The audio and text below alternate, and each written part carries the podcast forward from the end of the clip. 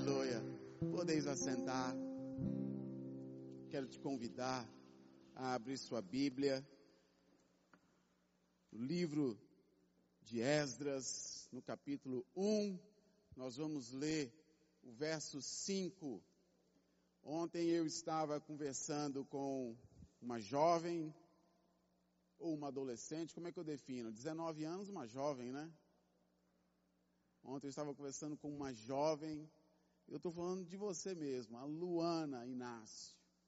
E é uma conversa muito agradável, ela que veio recentemente lá do DTS e compartilhando muitas coisas legais. E aí nessa conversa algo bradou muito forte nos nossos corações e na hora eu tive um insight. Na hora o Espírito Santo bradou João dentro do coração e disse: Isso dá uma mensagem, dá uma pregação. O que foi que aconteceu, irmãos? A, a Luana, assim como a Laura, a Giovana e o Igor, que voltaram recentemente do, do DTS, eles é, eu falo aqui agora pela Luana, ela teve uma, uma sensação, ela teve uma percepção, melhor dizendo, é, do ambiente que ela encontrou ao retornar desse tempo, que ela passou viajando São Paulo, eu não sei onde foi o prático dela, não sei se foi Rio de Alagoas, Alagoas, e ela falou assim, pastor, quando eu retornei, eu tomei um choque porque a, a questão da pandemia e, e todas as implicações gerou um esfriamento muito grande da parte de tantas pessoas que eu conheço, né, é, adolescentes e jovens que estavam tão ativos, é, que estavam é, fervendo e esses estavam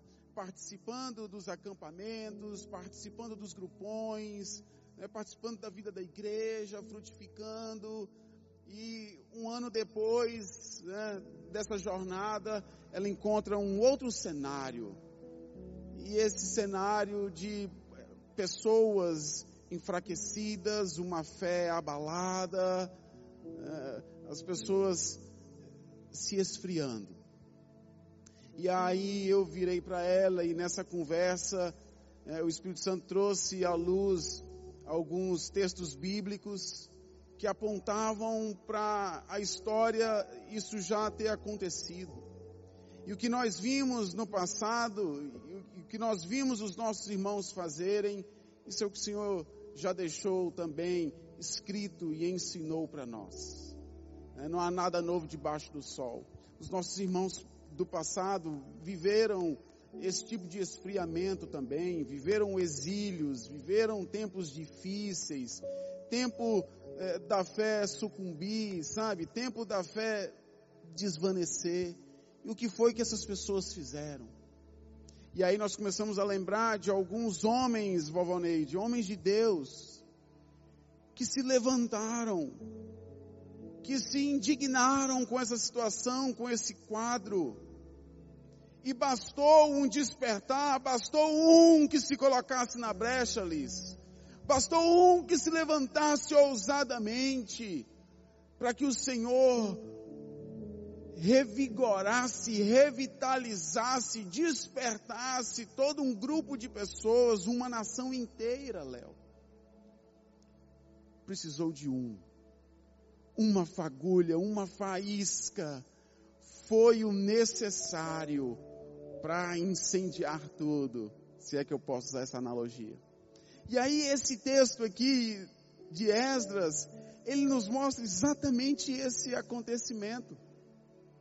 A gente vai lembrar aqui que o povo estava no cativeiro babilônico, Nabucodonosor chegou até Jerusalém e lá sitiou, guerreou, dizimou Israel, dizimou o exército inimigo, destruiu as muralhas, construiu rampas, saqueou o templo, é, matou inúmeras pessoas e aqueles que ficaram vivos foram levados em cativeiro para Babilônia. E 70 anos depois, né, depois de tantas profecias, é que o povo do Senhor tem, depois dessa grande faculdade, dessa grande escola, a oportunidade de voltarem para Jerusalém. E o Senhor vai levantar a vida desse homem, assim como levantou a vida de Neemias, né, pessoas que se despertaram e puseram a mão no arado. E o Senhor usou a vida desses homens para abençoar tantos outros. E o que eu falei para Luana naquela tarde foi isso. Você chegou incendiada, você chegou com, assim como a Laura e os demais, vocês chegaram com esse gás, com essa vontade. Não deixa isso se apagar, não deixa isso morrer. O Senhor vai usar isso que você tem no seu coração para despertar essa galera, esse, essa turma que você tem acesso, que você pode acessar os corações, que você fala a linguagem deles. O Senhor vai usar as suas vidas. Basta ter a vontade. Olha só esse texto. Então, Esdras capítulo 1, verso 5. Então, Deus despertou um grande desejo nos líderes das tribos de Judá e Benjamim, nos sacerdotes e levitas e em muitos outros para voltarem a Jerusalém imediatamente e reconstruírem o templo do Senhor. No texto a gente vê aqui que o Senhor desperta os líderes, desperta a tribo, desperta os sacerdotes, desperta os levitas e desperta muitos outros. E despertar no original, irmãos, é agitar, é estar entusiasmado, é estar triunfante, é acordar, significa acordar é, daqueles que foram levados distante, daqueles que estavam se acostumando com aquele ambiente, se acostumando com aquela nação, com aqueles costumes, estavam se acostumando. Quantos nos dias de hoje, irmãos, também não, não foram exilados da comunidade? Quantos não estão ainda hoje exilados à parte? distantes.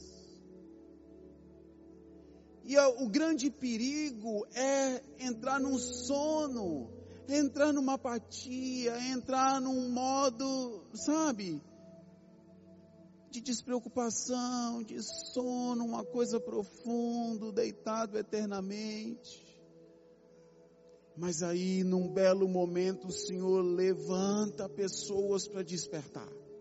Será que aqui hoje, nessa noite, eu falo com um grupo de levitas, eu falo com um grupo de sacerdotes, eu falo com uma tribo, eu falo com outras pessoas que são despertadas, levantadas, triunfante, né? levantadas, como diz aqui, com entusiasmo para esse tempo, para incendiar os outros, para comunicar desse amor, desse entusiasmo.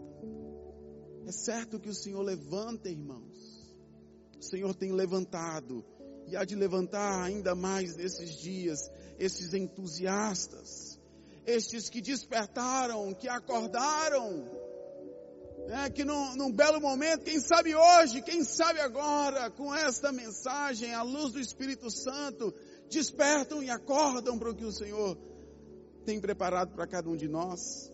Acordar significa discernir aquilo que agrada ao Senhor. Nós precisamos voltar a pensar, nós precisamos voltar a nos gastar com aquilo que agrada ao Senhor. Isso é acordar. É não mais ficar disperso, desatento com as nossas necessidades ou até mesmo com aquilo que nos agrada. Mas é acordar para as coisas do Senhor, aquilo que, que agrada ao Rei dos Reis como diz a palavra em Efésios, no capítulo 5, no verso 14, quando o apóstolo escreve assim aos irmãos de Éfeso, quando o apóstolo Paulo escreve aos irmãos de Porto Seguro, porque esta é a palavra de Deus, irmãos. Ela é viva, ela é atemporal, ela serviu para Éfeso, ela serve para Porto Seguro, ela serve para você aí na sua casa. E, e o apóstolo escreve assim para a gente: Desperta, ó tu que dormes desperta, Acorda. Levanta-te, diz o texto, levanta-te dentre os mortos. E Cristo resplandecerá sobre ti, iluminará você. E vocês lembram que essa luz não é para ser escondida, não é para ser vivida ou guardada debaixo de uma cama onde se dorme. Essa luz é para ser colocada num velador. Essa luz é para ser colocada num lugar onde ilumina e traz, sabe, traz luz para o ambiente. Ilumina, desperta, acorda, levanta de entre os mortos. A Bíblia diz que o mundo jaz no maligno. A Bíblia diz que nós andávamos mortos em nossos delitos e pecados. Será que nesse sono a gente tem voltado para essa condição de morte que o Senhor nos tirou? Então a palavra dele para a gente, Kelly, é acorda, levanta, desperta, levanta-te de entre os mortos. E o texto base que a gente está lendo em Esdras, que nós lemos, além de despertar um grande desejo nos líderes e, em muitos outros, ele ordena para voltarem para Jerusalém. Volta para Jerusalém. Volta, volta para a comunidade. Volta para os relacionamentos. Volta para o seu grupão. Volta. Volta para esse lugar de intimidade, volta para esse lugar de comunhão, volta para esse lugar de núcleo de resistência, acorda, desperta, sai desse sono, mas volta para Jerusalém. Volta. Faz como o filho pródigo, que se distraiu, que pediu sua herança, que se embriagou com esse mundo, foi lá e viveu o que queria viver, mas num belo momento, numa bela hora, ele despertou, ele acordou. O texto diz que ele caiu em si, recobrou os sentidos. E o que, que ele faz quando ele cai em si, quando ele acorda, quando ele se levanta dentre os mortos? O que, que ele faz? Ele volta. Ele volta para os braços do Pai ele volta para esse lugar de proteção, ele volta para esse lugar de amor, ele volta para esse lugar de afirmação. Volta, volta para o Pai. Eu me porei a caminho e voltarei para o meu Pai, diz essa, essa passagem no Evangelho de Lucas, no capítulo 15, no verso 18. Eu me porei a caminho e voltarei para o meu Pai. E, em uma outra versão diz: levantar-me-ei e irei ter com o meu Pai. Quando ele fala irei, ele está dizendo sobre achar o caminho no original, é isso que diz.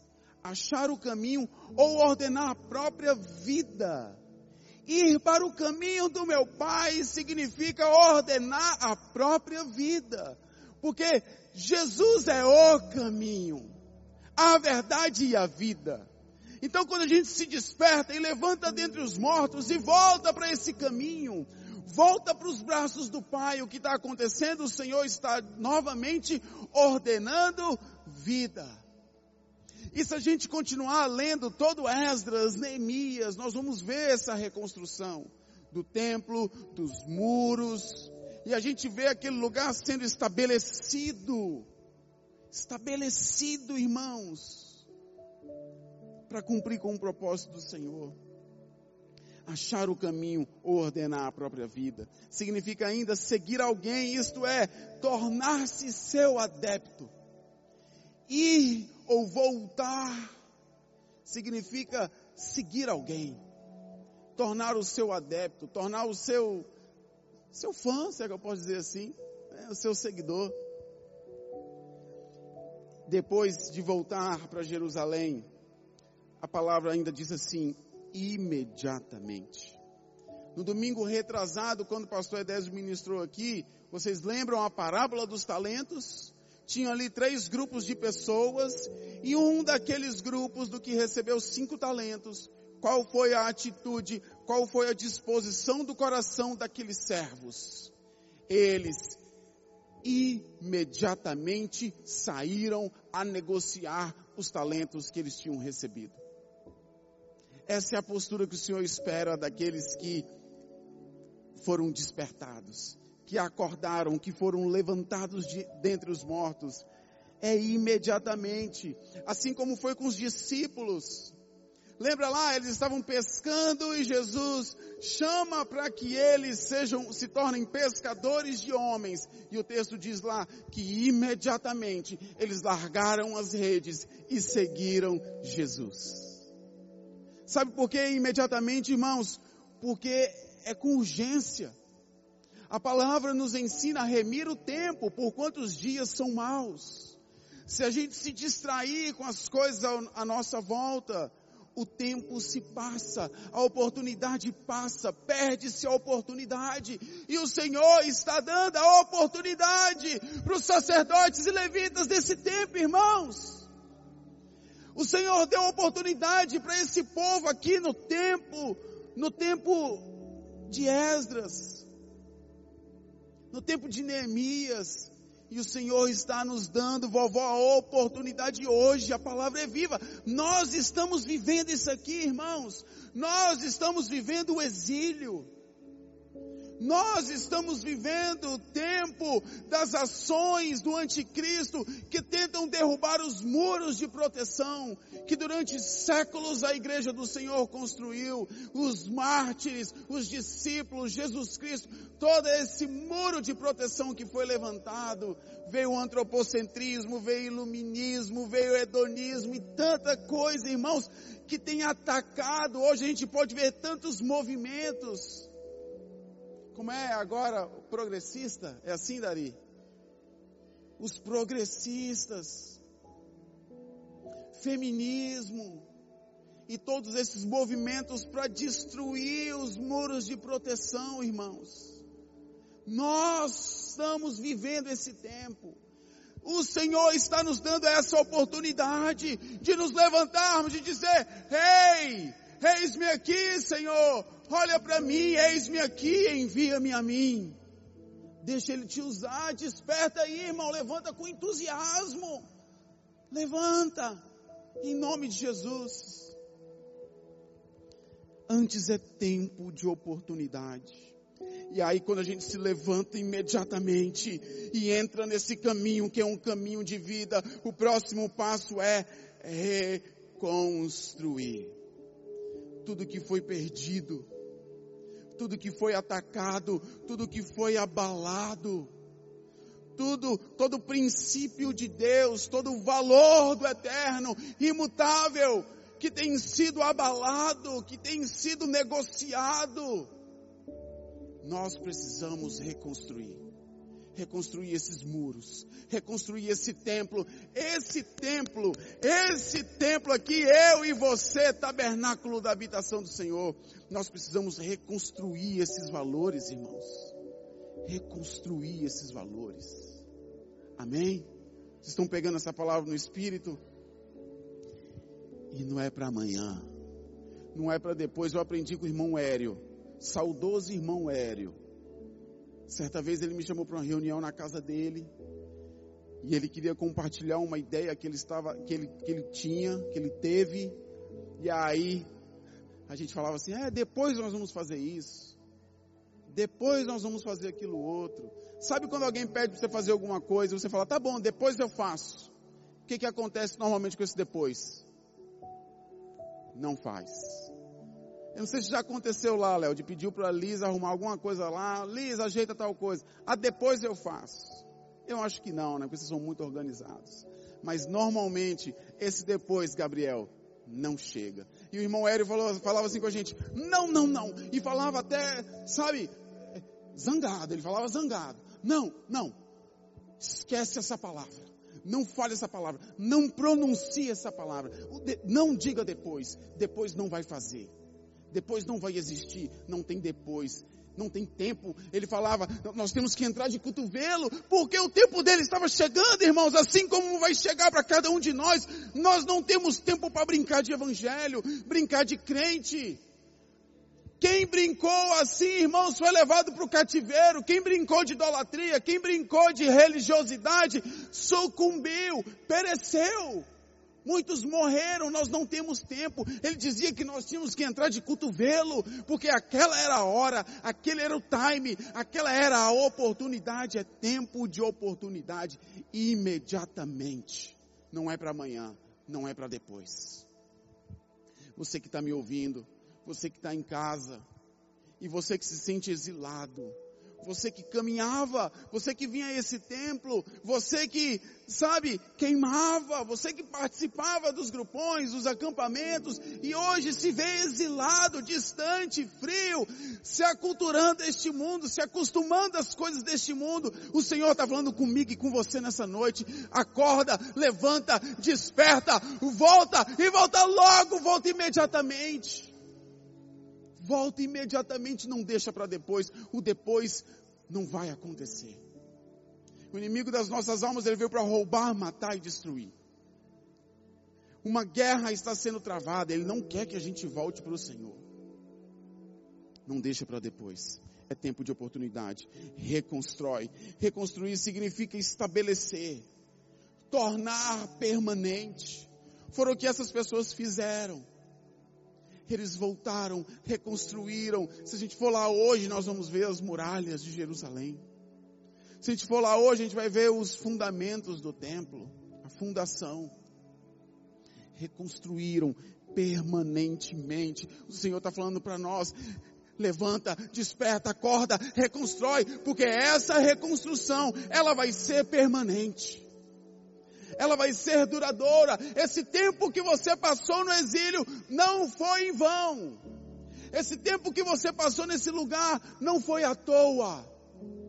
O Senhor, te, o Senhor está te preparando, o Senhor está me preparando, o Senhor está forjando o nosso caráter.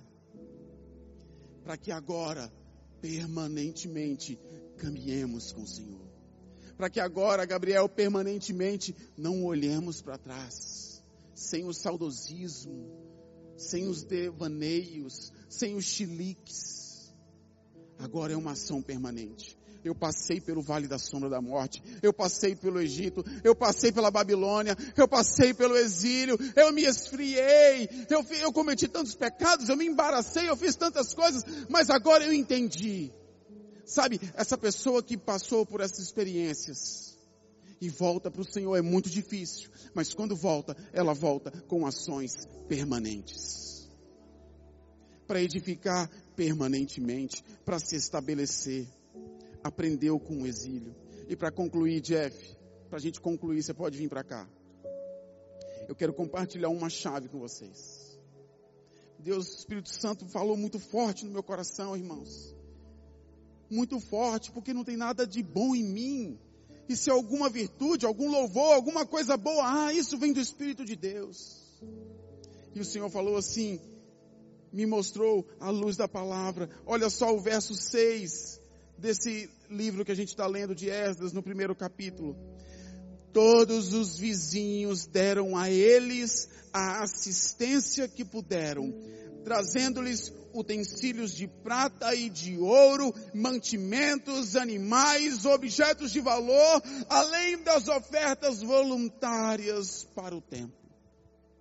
Ei, eu e você, levitas, sacerdotes, que acordaram, nós temos aqui uma grande oportunidade de viver um, algo extraordinário com Deus.